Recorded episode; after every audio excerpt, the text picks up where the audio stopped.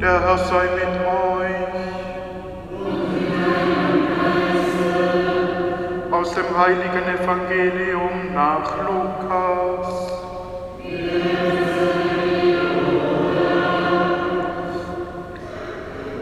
Am ersten Tag der Woche waren zwei von den Jüngern Jesu auf dem Weg in ein Dorf namens Emmaus, das 60 Stadien von Jerusalem entfernt ist.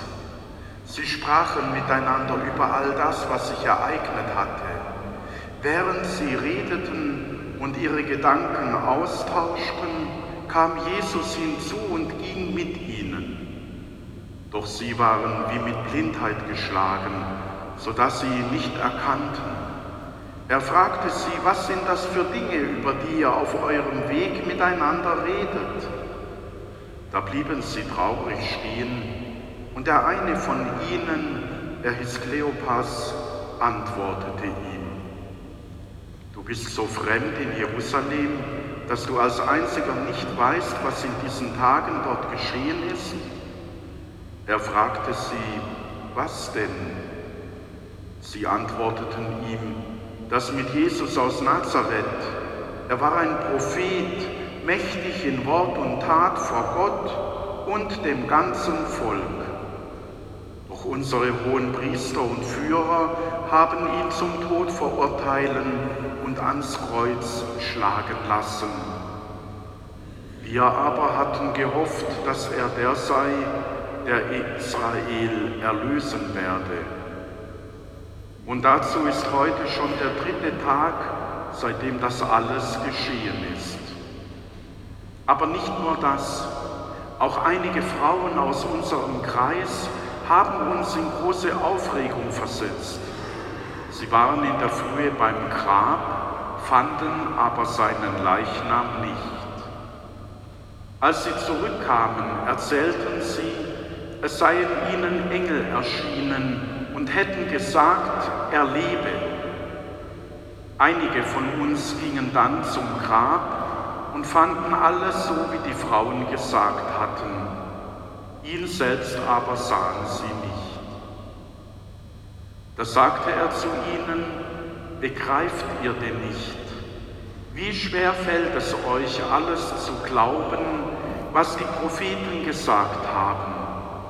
Musste nicht der Messias all das erleiden, um so in seine Herrlichkeit zu gelangen?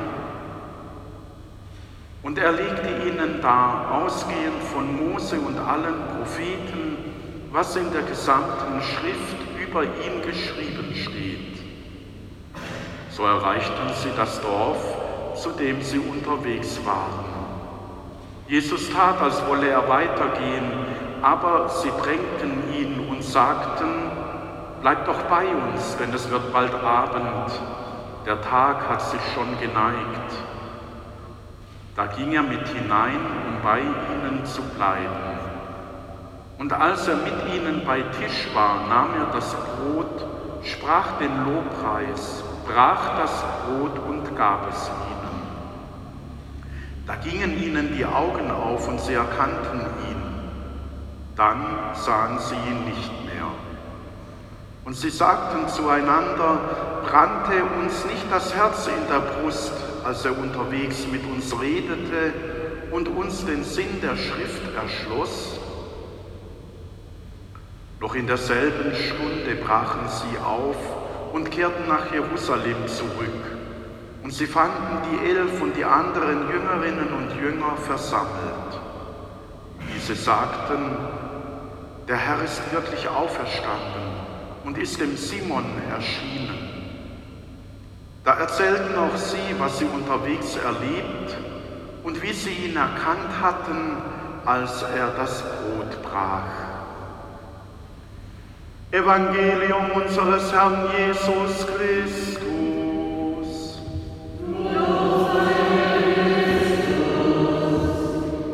Schwestern und Brüder, liebe Kinder und Jugendliche, es ist beeindruckend, immer wieder aufs Neue, dieses Evangelium von den Emmaus-Jüngern. Und ich weiß nicht, wie es euch geht, welche Stelle euch so ins Herz hineingefallen ist. Für mich ist dieses Wort in den letzten Wochen und Monaten immer wichtiger geworden, brannte nicht unser Herz. Denn um dieses brennende Herz geht es in unserem Leben. Wenn wir nicht für Jesus brennen, wenn wir ihm nicht diesen Platz in unserem Leben einräumen und ihm unser Herz öffnen, wie sollen wir dann die Freude von Ostern, die Freude darüber, dass wir Menschen sind, die in Gott durch Jesus eine Zukunft geschenkt haben, in die Welt hineinstrahlen? Natürlich sind wir manchmal genauso unterwegs wie die beiden auf dem Weg nach Emmaus. Sie können aus dem heraus, was sie erleben mussten in der Karwoche über Karfreitag und schließlich über dieses leere Grab, wo auch das Letzte, was man noch verehren kann von einem Menschen, den man liebt, ihnen genommen ist. Natürlich brauchen sie da von außen einen Impuls. Und das finde ich an diesem Evangelium genauso spannend. Denn im Grunde ist auf diesem Weg nach Emmaus schon die Kirche abgebildet. Wir haben einen Jünger mit Namen, nämlich den Kleophas. Der andere wird nicht mit Namen genannt. Da gibt es dann schlaue Theorien, dass da bewusst kein Name ist, dass jeder einzelne von uns sich in diese Rolle hineingeben kann, als den Namenlosen. Also ich könnte sagen, Kleophas und Thomas waren auf dem Weg nach Emmaus. Du könntest sagen, Kleophas und Juliana waren auf dem Weg nach Emmaus. Und so könnte man jeden einzelnen Namen da hinsetzen und könnte mal gucken, wenn ich es so lese, was geschieht dann mit mir. Es ist aber auch ein Bild für die junge Kirche, weil wir ja am Karfreitag gehört haben, dass die Frau des Kleophas unterm Kreuz war. Und wenn die zwei über die Tage nicht die Scheidung eingereicht haben, sondern beieinander waren als Eheleute, dann war das der Kleophas und seine Frau, die da auf dem Weg nach Emmaus waren. Denn ich kann mir nicht vorstellen, dass er die in Jerusalem gelassen hat. Und dann ist da plötzlich Frau und Mann auf dem Weg mit Jesus. Und diese beiden können stehen für die Frauen und Männer, die auch heute mit Jesus auf dem Weg sind. Das bedeutet für mich, dass natürlich sie ihn erkennen im Brotbrechen, da wird ihnen bewusst, was in den letzten Stunden ihr Herz zum Brennen gebracht hat. Aber er ist eben nicht nur in diesem Brotbrechen zu erkennen. Und das heißt für uns, wir kommen Sonntag für Sonntag hier zusammen, um miteinander das Brot zu brechen, aber Jesus ist eben nicht nur am Sonntag hier, wenn wir das Brot brechen, sondern er ist mit uns auf unserem Lebensweg. Und im Brotbrechen entdecken wir, dass er mit uns auf dem Weg war in der vergangenen Woche. Und indem wir uns die erklären lassen, indem wir uns mit seinem Evangelium auseinandersetzen, indem wir uns von seinem Wort am Sonntag treffen lassen und dieses Wort mit hineinnehmen in die kommende Woche, wird er erfahrbar in meinem alltäglichen Leben. Und darum geht es dass wir am Arbeitsplatz, in der Familie, dort, wo wir stehen, ich im Pfarrbüro und in der Gruppierung, wo ich unterwegs bin, mit Jesus dahin gehe.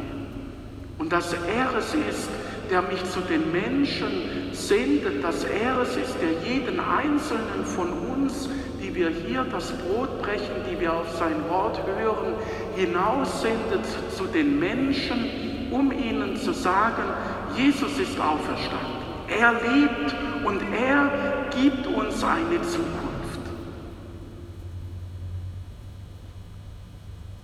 Und wo wir das tun, wo wir aus dieser Kraft der Auferstehung heraus unser Leben gestalten, wo wir aus dieser Liebe, die Jesus, die Gott uns durch Jesus geschenkt hat, unser Leben gestalten, dort verändern sich unser Alltag dort verändert sich aber auch die Gesellschaft. Denn dann sind wir, wie es Jesus an anderer Stelle sagt, wie ein Sauerteig, der nach und nach alle Bereiche dieser Welt durchsäuert mit der frohen Botschaft. Und durchsäuert meint jetzt nicht, dass man mit einer sauren Miene durchs Leben gehe und genauso reingucke und genauso reinrufe wie alle anderen und uns genauso aufrege und genauso auf die Vorurteile reingehe wie alle anderen, sondern dass wir genau das nicht tun. Dass wir in die oft so dunkle und depressive Gesellschaft hinein dieses Hoffnungslicht tragen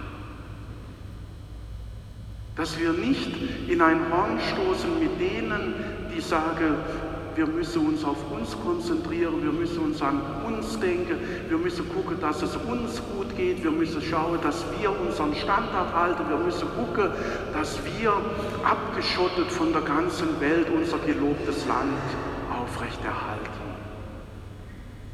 sondern dass wir da hineingehen und sagen, Christus hat uns sein Leben geschenkt und er hat uns Anteil gegeben. Und so sollen wir Menschen sein, die schenken und Anteil geben an dem, was unser Leben tatsächlich ausmacht. Das ist eben nicht der Lebensstandard, sondern das ist, was wir im Herzen tragen. Und wie viele Menschen in unserer hochentwickelten Leistungsgesellschaft lechzen danach, dass sie einmal wieder als das angenommen werden, was sie sind, nämlich Geschöpfe. Geschöpfe, die sich nach Gemeinschaft sehnen, Geschöpfe, die sich nach einem guten, liebevollen Wort oder einer zärtlichen Geste sehnen, Geschöpfe, die einfach auch mal so bleiben dürfen, wie sie im Moment sind und nicht ständig an ihrem Image, an ihrer Leistung feilen und arbeiten müssen.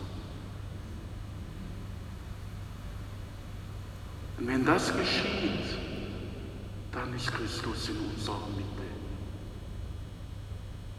dann ist Ostern.